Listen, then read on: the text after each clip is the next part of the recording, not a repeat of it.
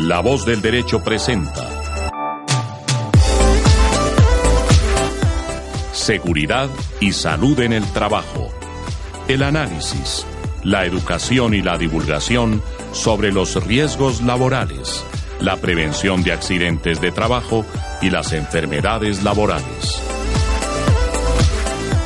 Conduce Carolina Ávila Coral, directora de proyectos de Safety Ya. Con ustedes, seguridad y salud en el trabajo. Bienvenidos a un nuevo programa de seguridad y salud en el trabajo en la voz del derecho.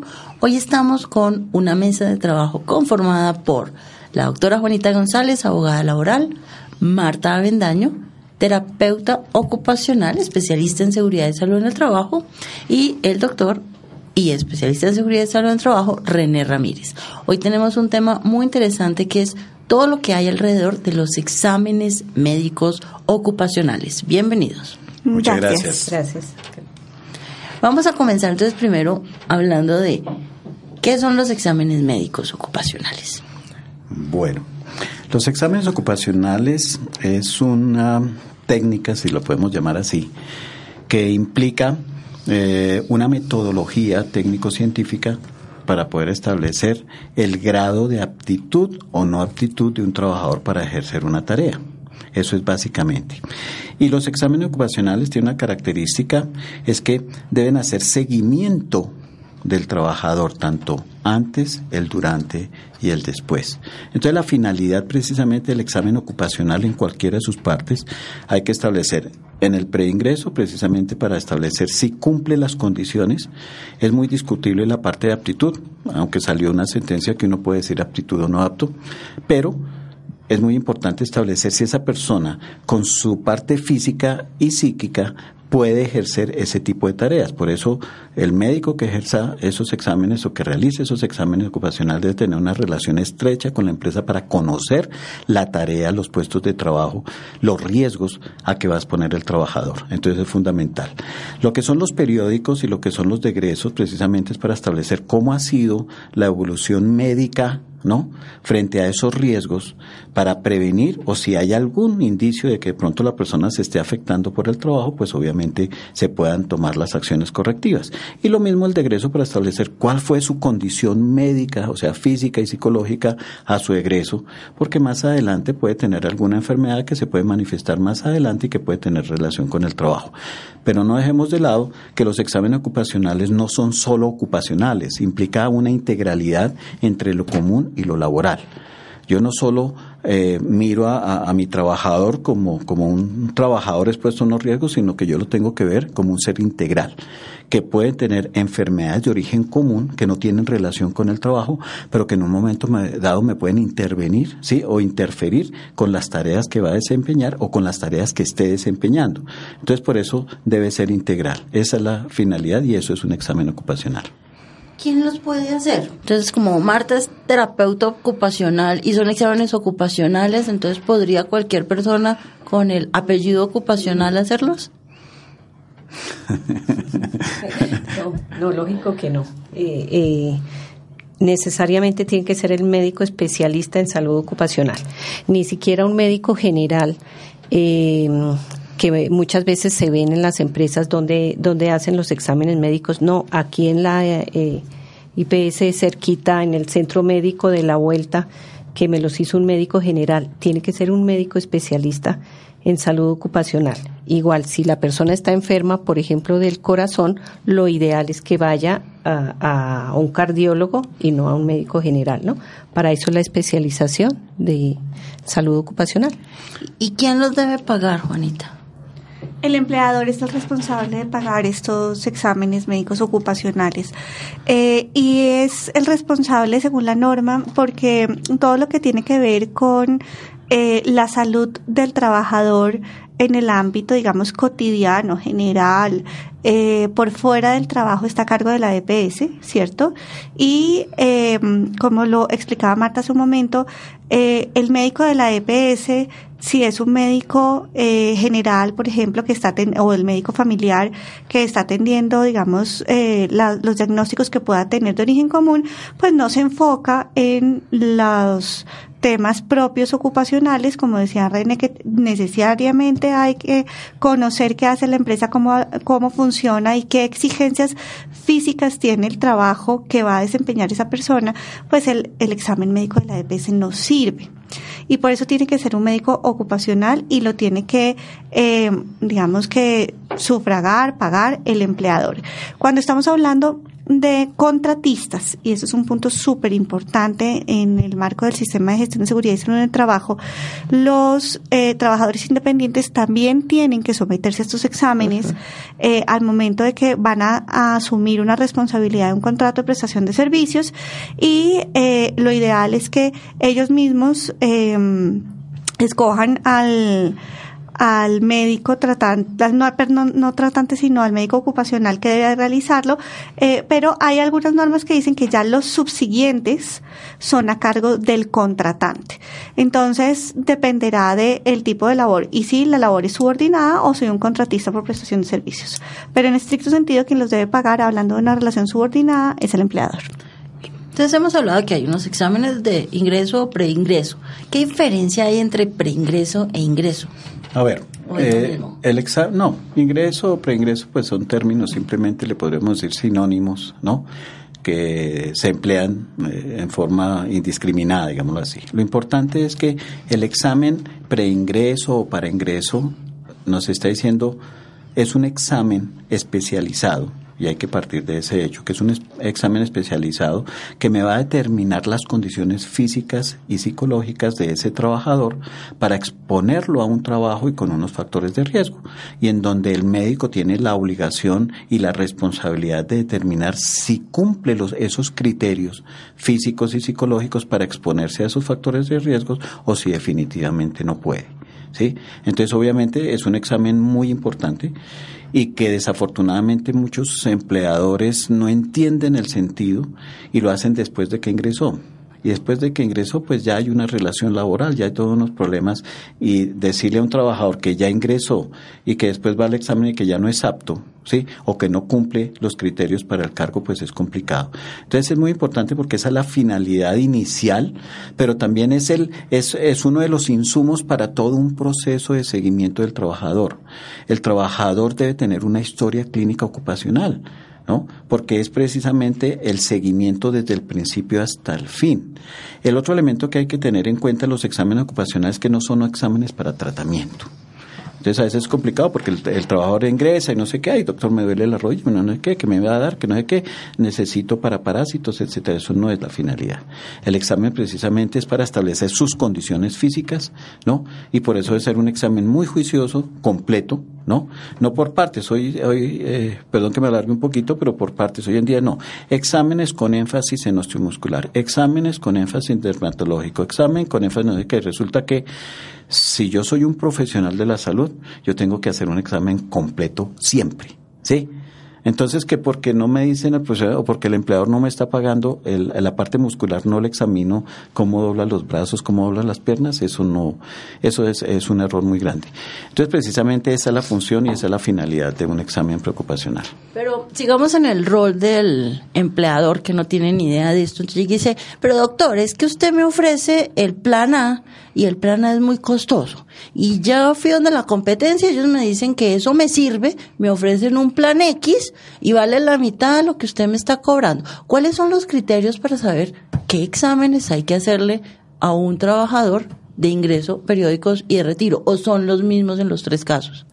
Sí, y, una, una pregunta que además eh, rebota mucho en el ámbito jurídico del sistema de, de, gestión de seguridad y salud en el trabajo y todos los temas ocupacionales y es hasta dónde el empleador está obligado a recurrir al especialista o a imágenes diagnósticas, por ejemplo. Entonces hay unos que les mandan a sacar radiografías, otros resonancias magnéticas, otros eh, los mandan a coaching y después al psicólogo y después se dan cuenta que efectivamente están medio cucú.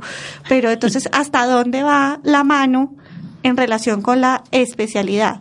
A ver, eh, ese es otro complique. Eh, es un tema muy largo en qué sentido. Sabemos que hoy en día, desafortunadamente, por las mismas normas y exigencias, se volvió un comercio. Entonces, ese comercio ha hecho que desafortunadamente, en una forma eh, no idónea, eh, las IPS en general, ¿no? No digo todas, obviamente hay excepciones como en todo, pero obviamente se pelean por ver qué hacer. Entonces eh, ponen exámenes médicos a 10 mil pesos, a 15 mil pesos, cosas irrisorias. Y entonces, ¿qué hacen con el empleador? Para poder compensar el costo, ¿no? Y poder pagarle a sus profesionales que no les pagan muy bien, pues les ponen una serie de exámenes, entonces le hacen radiografías, le hacen eh, perfil lipídico, todavía hay algunas que siguen con la famosa serología, una serie de cosas que no lo hacen bajo ningún criterio. Para eso está estipulado ¿no? Lo que es el famoso profesiograma hoy en día, ¿no? El profesiograma pues tiene un, un asidero también jurídico, pero más que lo jurídico es lo técnico. O sea, con eso simplemente no me voy a meter en el área de la doctora Juanita, en donde es muy claro que hay que hacerlo. Pero es que lo más importante aquí es la parte técnica. El profesiograma es aquel documento en donde participan el empleador, participa el trabajador y participa el médico de salud ocupacional. Encabeza obviamente el médico de salud ocupacional. Ese no lo va a hacer el asesor, no va a ser no sé qué, no, es el médico de salud ocupacional el responsable de hacer un buen profesiograma. ¿Y el profesiograma qué implica? Establecer cuáles son los verdaderos riesgos en cada uno de los puestos de trabajo y los cargos, por eso ahí está la función de cargo, los riesgos, o sea, ahí tiene que estar la parte, ¿sí? para poder decir cuáles son aquellos exámenes realmente en donde el médico pueda verificar, ¿no? Si están aptos o no aptos o puedan tener un riesgo, ¿no? al cual se van a exponer y obviamente si están enfermos o no están enfermos. Un ejemplo, si yo tengo una secretaria, la secretaria sé que cuáles son los riesgos de una secretaria normal, hablemos porque es que hoy en día todo el mundo es secretaria, ¿no? Entonces, la secretaria que está sentada, ¿no? Y que de pronto recibe público y cómo está sentada, es algo que llama carga estática, no sé qué, entonces es ergonómico, ¿sí? Básicamente eso, está en un computador, pues va a tener cansancio visual, ¿no? hay un riesgo visual, pero obviamente ese tiene esos elementos comunes, pero va a tener eso. Y si maneja diadema, pues tiene ruido. Entonces, obviamente, ¿qué tengo que hacer yo? Obviamente, pues eh, tengo que hacer un examen médico ocupacional con todas las condiciones. Obviamente hay que manejar la parte osteomuscular, pero para poder cobrar más digo que le hago énfasis con osteomuscular, ¿no? Hay que hacerle la audiometría tonal con todas las características y hay que hacerle una visiometría indirecta mínimo. ¿Para qué?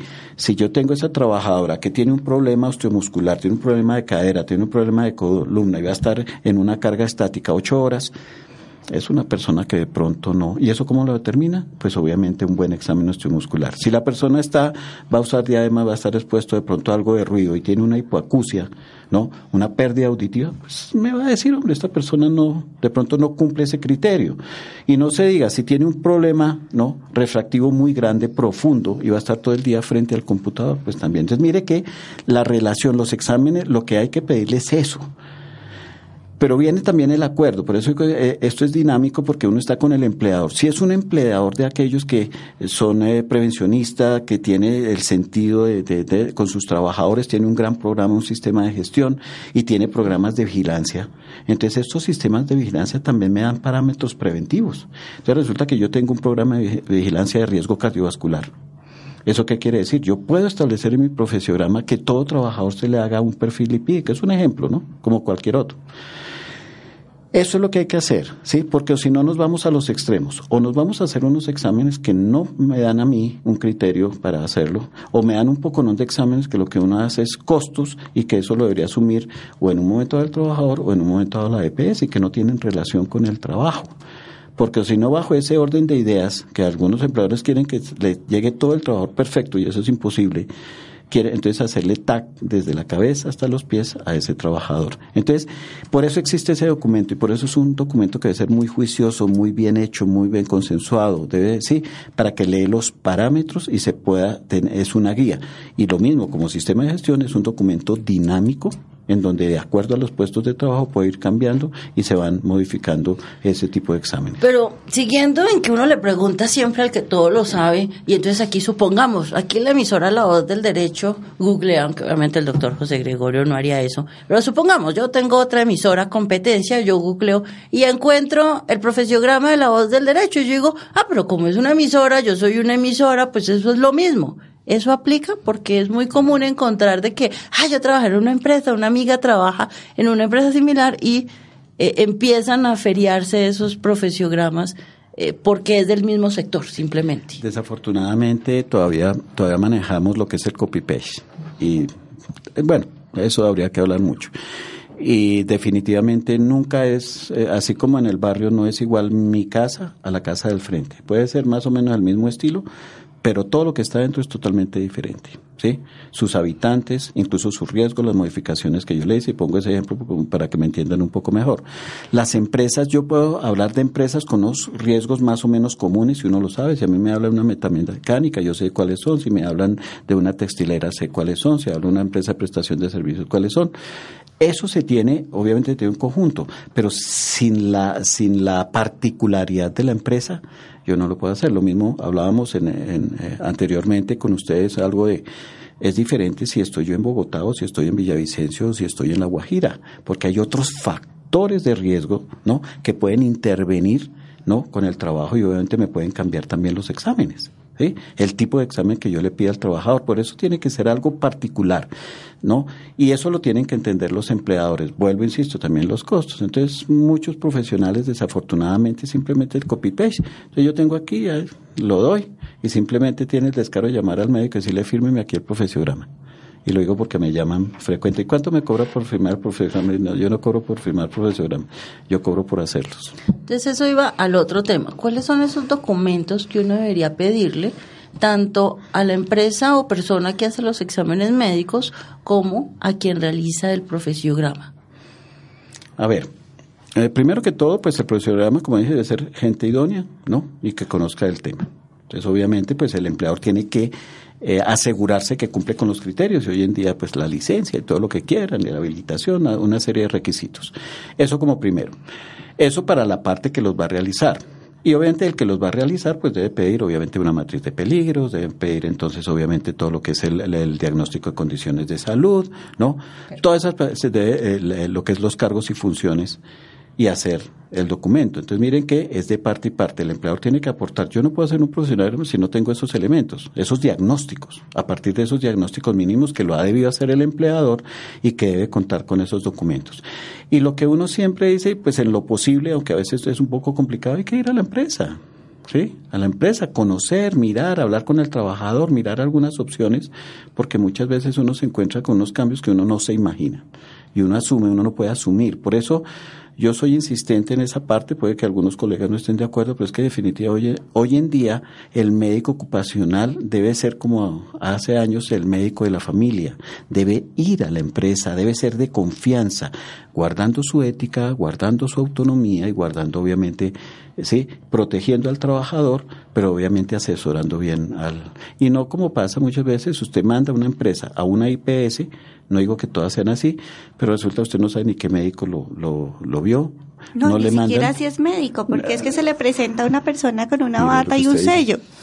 Y entonces el, ese personaje, y, ustedes me corregirán si en su experiencia han vivido algo diferente, pero en la mía he tenido una amarga experiencia en donde me atiende una persona con una bata y entonces me dice, alce el brazo, eh, agáchese, puede tocar las puntas de los dedos, ah bueno, tiene rinitis, eh, yo la veo un poquito rojita, eh, no sé, aquí entonces, bueno, listo, cuénteme, dictar clase es una actividad muy estresante y, y ya, y llenan un formulario y ponen un sello. Pero esa persona no se presentó, esa persona no me dijo si era médico o no era médico, esa persona simplemente estaba ahí y a veces yo pensaba como, bueno, ¿y qué tal que este personaje ni siquiera sea, ni siquiera esté titulado y esté cumpliendo un rol como cual actor de telenovela?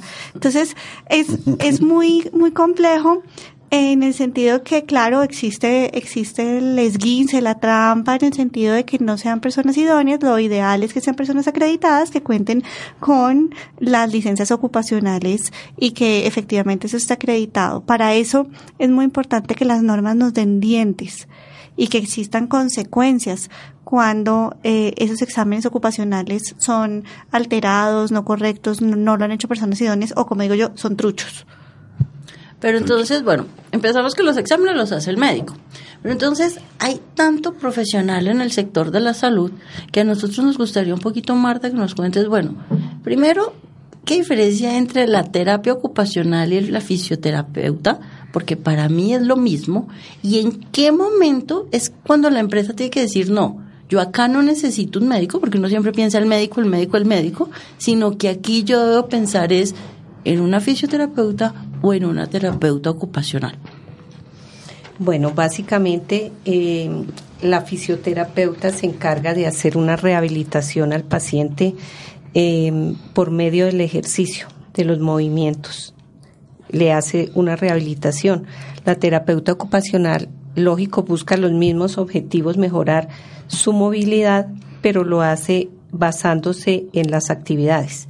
Si yo tengo a un, por ejemplo, un paciente hemipléjico, la fisioterapeuta le ayuda, lo apoya para hacer los movimientos eh, a nivel articular. La terapeuta lo pone a hacer una actividad, mm, por ejemplo, o, sí, por ejemplo, eh, lijar para que ese movimiento lo ayude y está haciendo una actividad, que la persona se sienta productiva que no se sienta minusválida y que no puedo hacer, aquí vengo a hacer solo movimientos, pero no estoy haciendo nada. Entonces, por medio de la actividad, estoy rehabilitando a esa persona y estoy haciendo que se sienta útil que no se quede eh, eh, incapacitada en su casa sin hacer ninguna actividad, sino por medio de actividades la estoy ayudando a, a, mejorar su autoestima también, ¿no? Básicamente es eso. En, ya, ya con en referencia pues, a una empresa, yo también digo siempre zapatero a sus zapatos. Si se necesita del médico, básicamente es el médico porque ni la fisioterapeuta, ni la terapeuta ocupacional, ni nadie puede hacer lo que hace el médico. Si se necesita, se tiene que contratar. Entonces, cada uno que sepa respetar sus, eh, eh, sus trabajos, sus profesiones y si se necesita el médico, toca. O sea, no, reemplazo, no. Normalmente uno en los exámenes médicos, yo diría que eso es como una plantilla que tienen, siempre está hacer pausas activas. ¿A quién debería llamar la empresa para que instruya a sus empleados en cómo realizar pausas activas? ¿A la fisioterapeuta, a la terapeuta ocupacional, al médico, a la enfermera?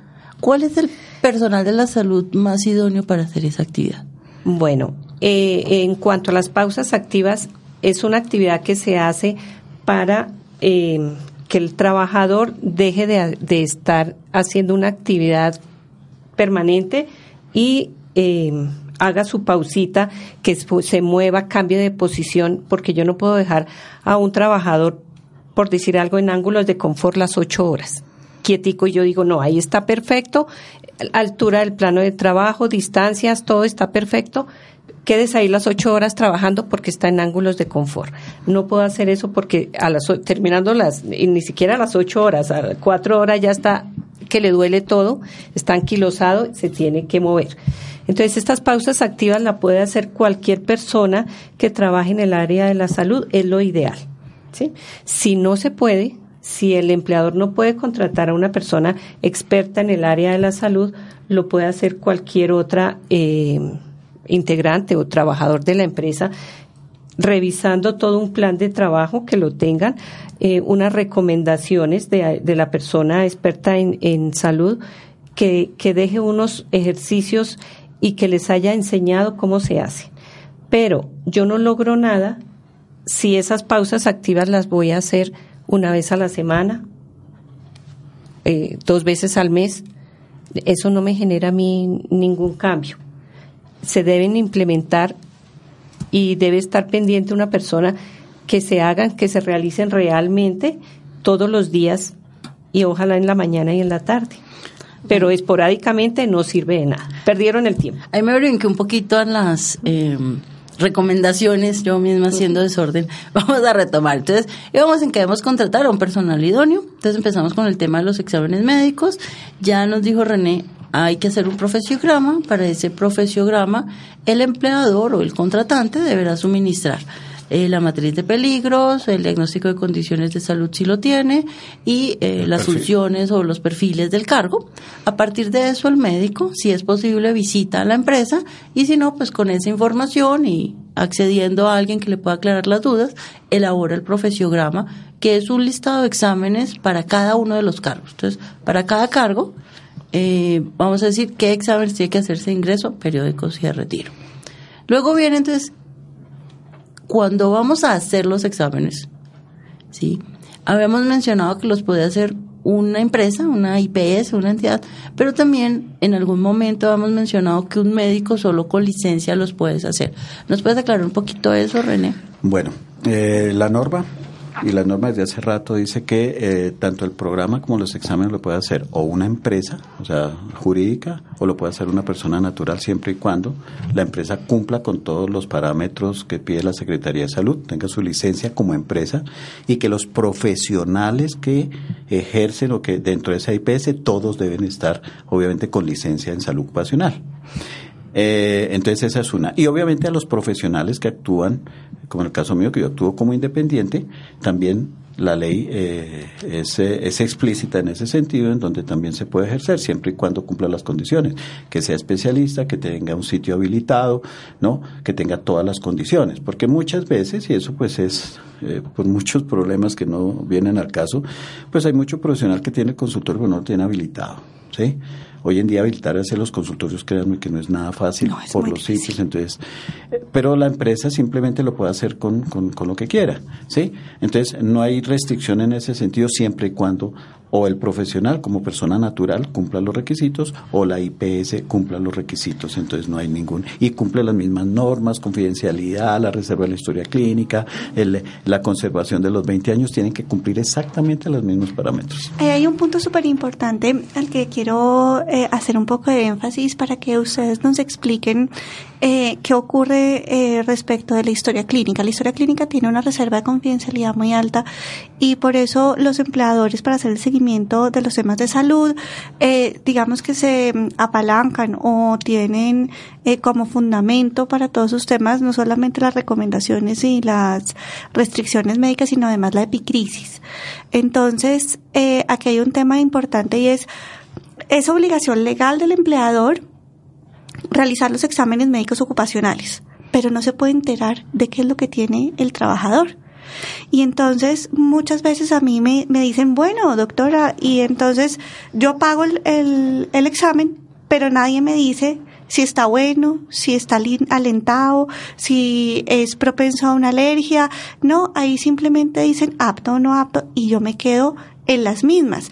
Entonces, por favor, coménteme, me, me preguntan mucho, ¿cómo yo prevengo una situación específica en esa persona si nadie me puede contar qué es lo que esa persona tiene?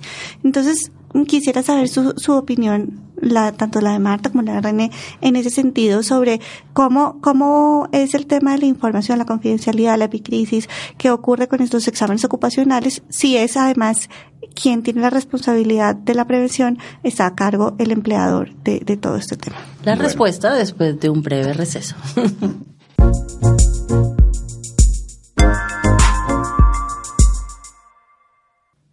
Continuamos después de un breve receso. Estábamos dialogando acerca de los exámenes médicos ocupacionales y el último tema que estábamos abordando era acerca de la confidencialidad de la historia clínica. En eso se derivan dos preguntas. Uno es, ¿qué es lo que recibe realmente el empleador al finalizar esa evaluación?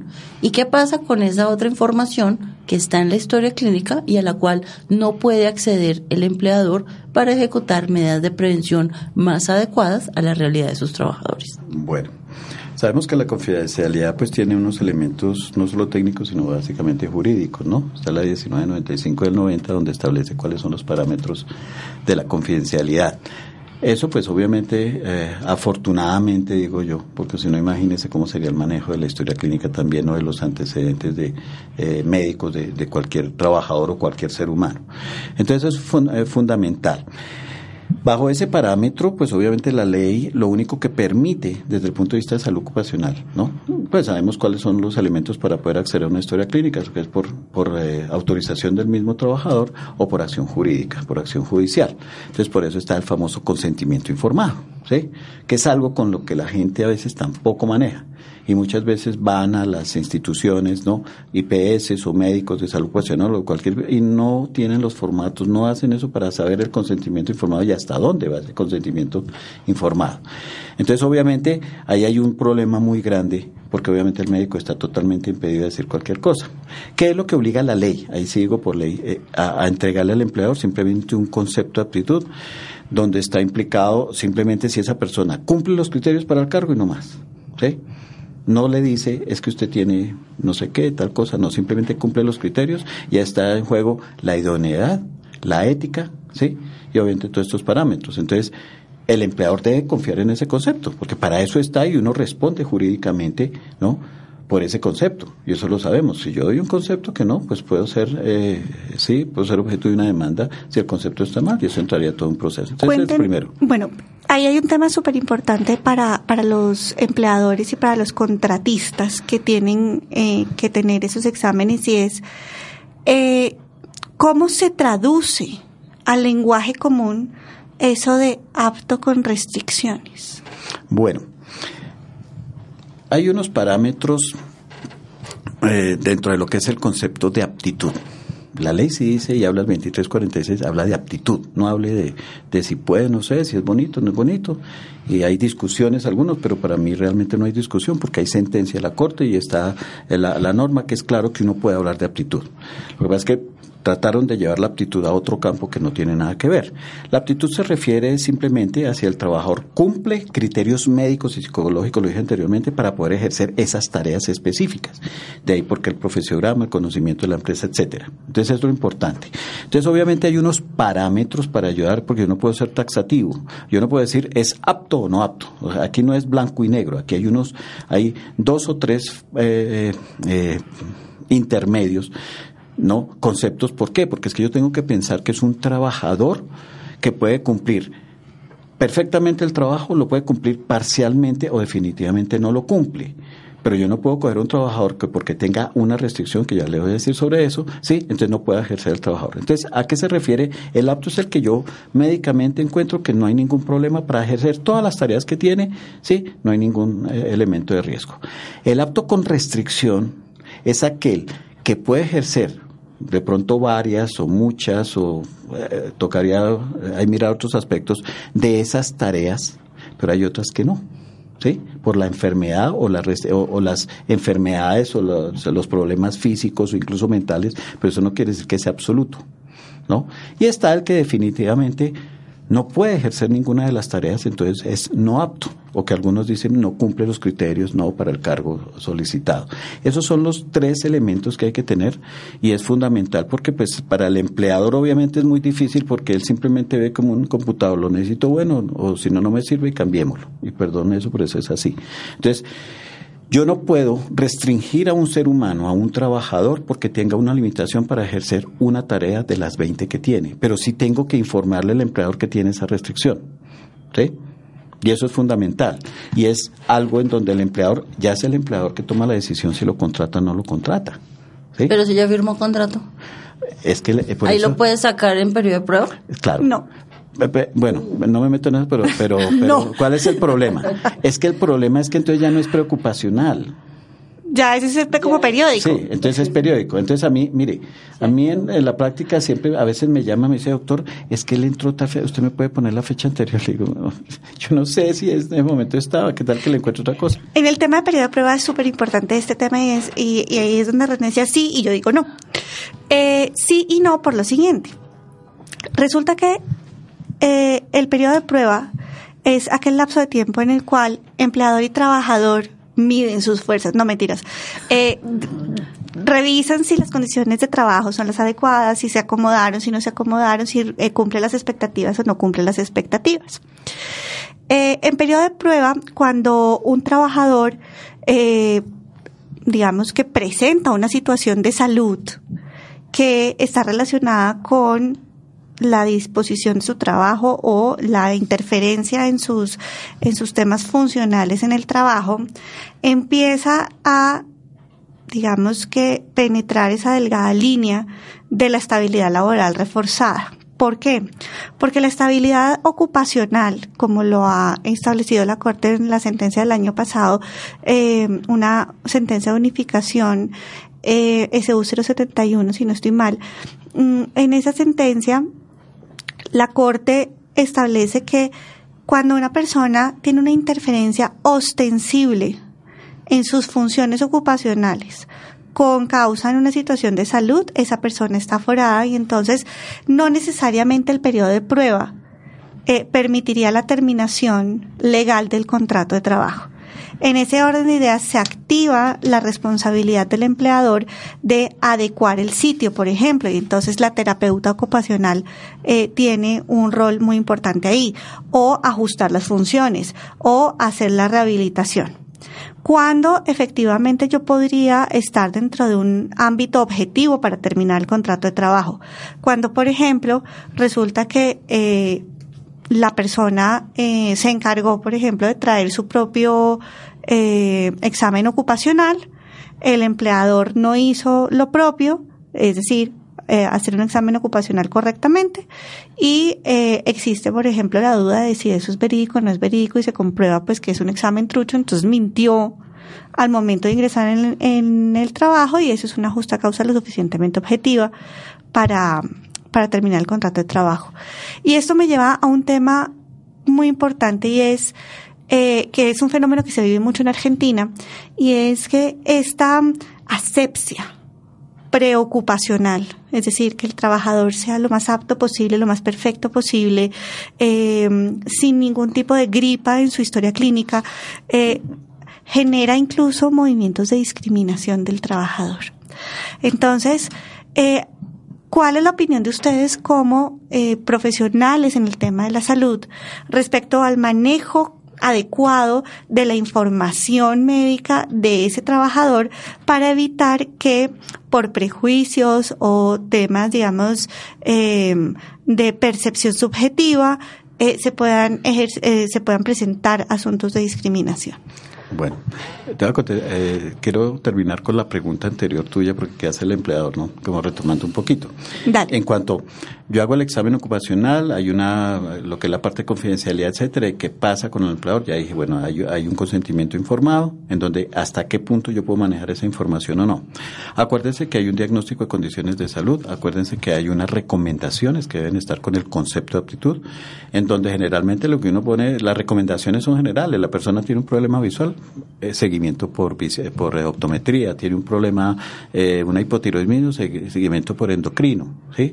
En donde en el mismo sistema de gestión le dice, bueno, ¿qué debe hacer el empleador? Ah, bueno, el médico dijo que vaya endocrino, mire, señor Tata, le recomiendo que su EPS necesita el endocrino. No estoy diciendo si es un cáncer de tiroides o si es un hipotiroidismo, pero tiene que ir por esa especialidad. Ya lo que es específico para el seguimiento y para los programas de vigilancia es el inconveniente. ¿Por qué? Porque yo ya tengo que identificar la patología, ¿sí? Eh, si yo tengo hipertensión, entonces entro al programa. Si yo tengo un problema de una arritmia, entro al programa de hipertensión. Si yo tengo una hipoacusia, tengo que entrar. Entonces, obviamente, es donde viene el conflicto. ¿Y por qué viene el conflicto? Porque obviamente está la confidencialidad, entonces hasta dónde yo puedo o no puedo. Entonces, vuelve otra vez. Muchas veces esos programas de vigilancia epidemiológica es donde debe intervenir el médico para el seguimiento. ¿sí? ¿Qué es lo que tiene que hacer el médico? ¿sí? En ese caso es, dentro del programa, establecer cuál es el seguimiento, ¿no? De todo lo que maneja un programa de vigilancia epidemiológica, y puede reservar el diagnóstico, pero puede ser una persona que está en el programa, pero resulta que esa parte del programa no la puede manejar ni siquiera el, coordinador del sistema de gestión.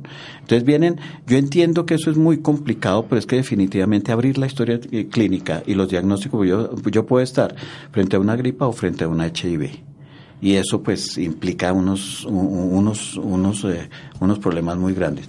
Por eso también vuelvo insisto el manejo del consentimiento informado eh, lo que es eh, el famoso diagnóstico de condiciones de salud y los programas de vigilancia epidemiológica. Entonces esa es la forma como uno lo puede manejar seguirá habiendo la restricción. Yo soy estoy de acuerdo con que exista la restricción y pues para eso estamos pues los diferentes profesionales para poder liderar esos procesos en las empresas. Pero ahí para digamos para establecer una aclaración a los oyentes cuando la IPS o el médico realiza los exámenes médicos genera un documento que es el que están las recomendaciones, qué exámenes se hicieron y si es apto o no.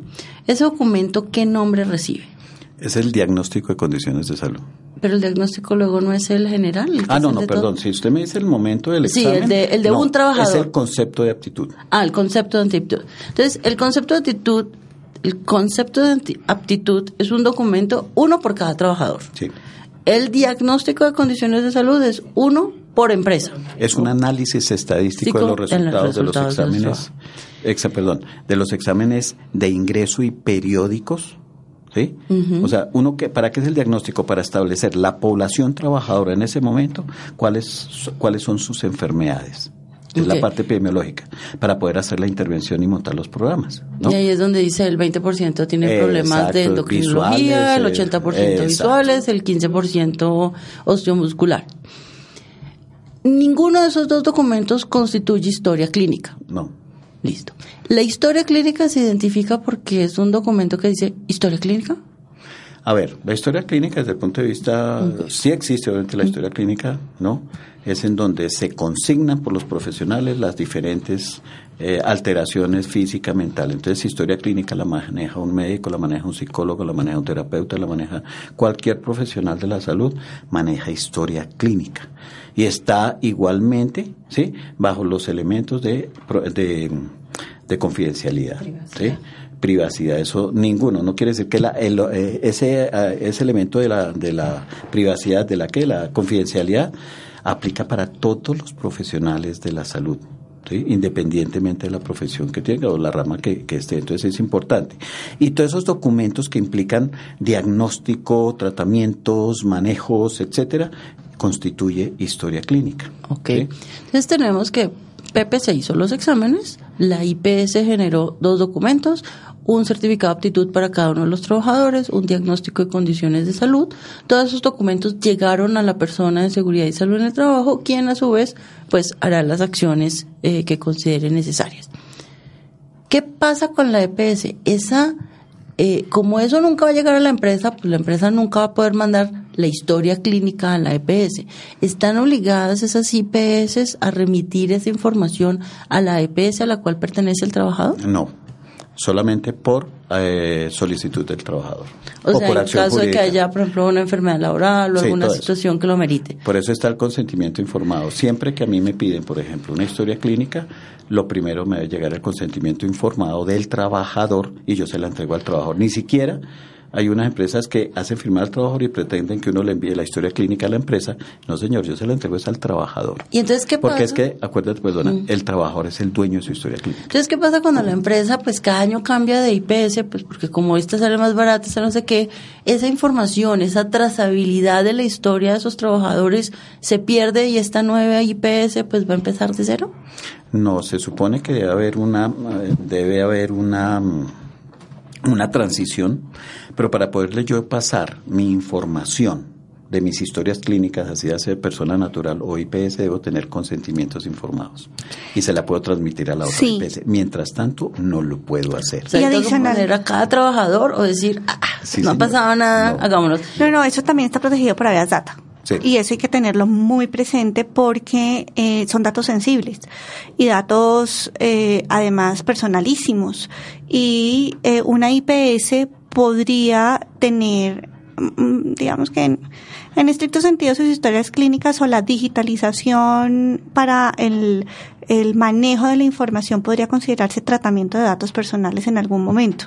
El, la captación, el, el manejo eh, de, de, los datos y su posible eh, remisión a alguien hace parte de la best data. Y si no hay si no hay consentimiento para el tratamiento de datos personales, pues ahí tenemos un, tema importante de barrera para confidencialidad. Pero si yo no hago que la nueva IPS, que la nueva IPS tenga esa información histórica de mis trabajadores. Se perdió. Eso, el tiempo. ¿Eso en qué afecta esos programas de vigilancia epidemiológica? A ver, totalmente, totalmente, y es claro porque obviamente no hay, es que esto es un, este es un, seguimiento. El examen ocupacional, en cualquiera de sus formas, el preingreso periódico, en sí, solos, no sirven para nada, escúcheme la expresión, no sirven para nada.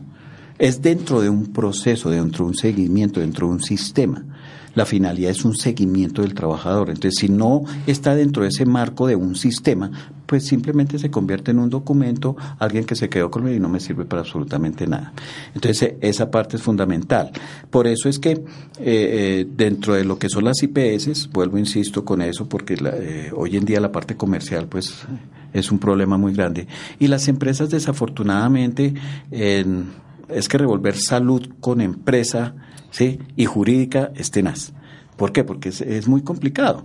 Y hasta hace 20 años más o menos las empresas no tenían ni idea que era el primero salud ocupacional y, hoy en día que le dicen sistema de gestión, lo que no sabían eso. Entonces, ¿qué pasaba? Pues que no, no entendían y hoy en día, incluso cuando yo comencé, haciendo un poquito de anécdota, yo iba a una empresa y dicen, ¿qué hace un médico? ¿Estará tan varado que tiene que venir a una empresa? Y no es así, lo que pasa es que es otra rama de la medicina, etcétera.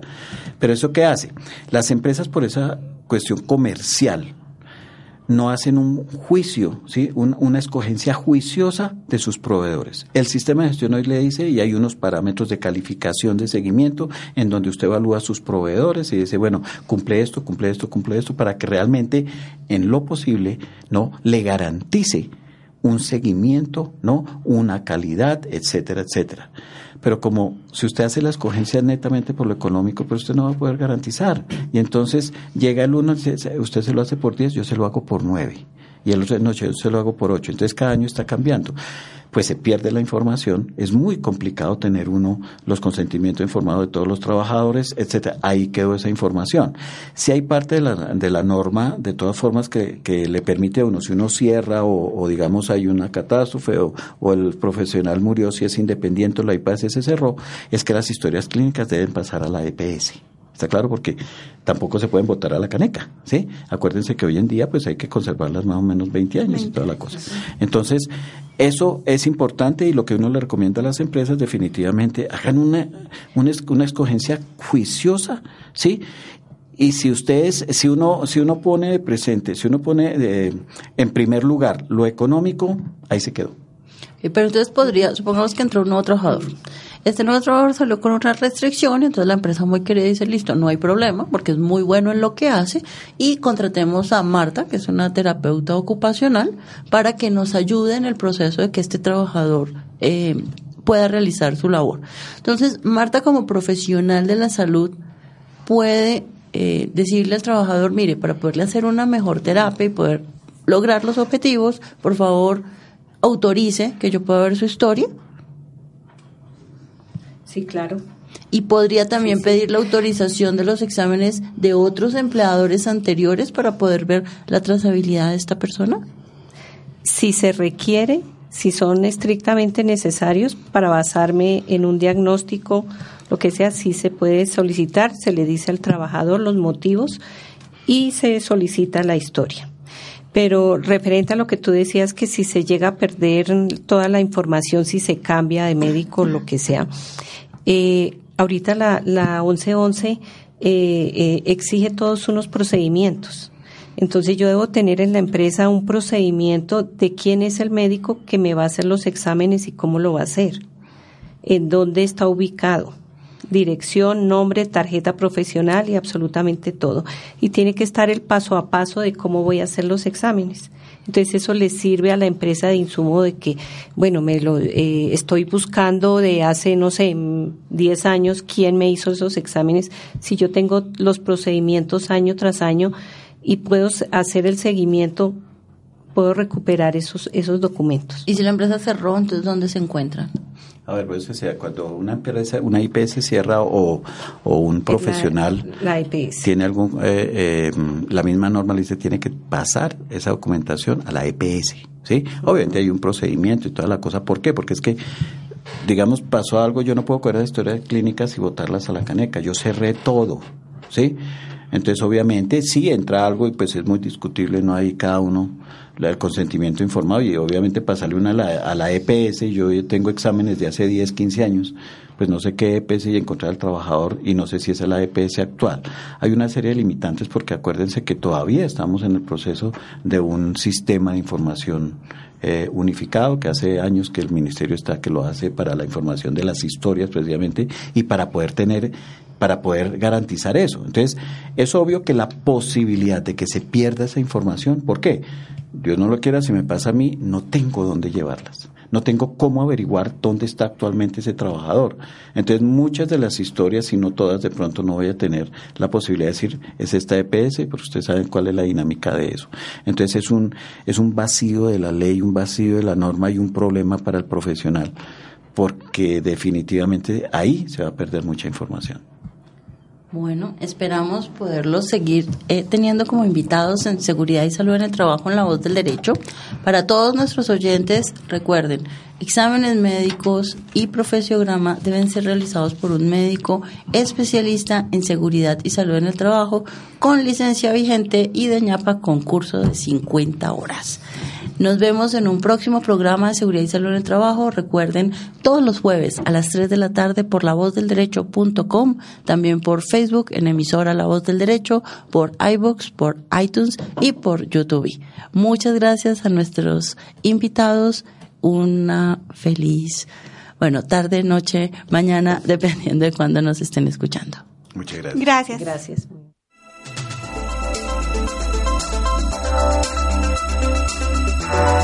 La voz del derecho presentó Seguridad y salud en el trabajo. El análisis, la educación y la divulgación sobre los riesgos laborales, la prevención de accidentes de trabajo y las enfermedades laborales. Conduce Carolina Ávila Coral, directora de proyectos de Safety Ya. Seguridad y salud en el trabajo.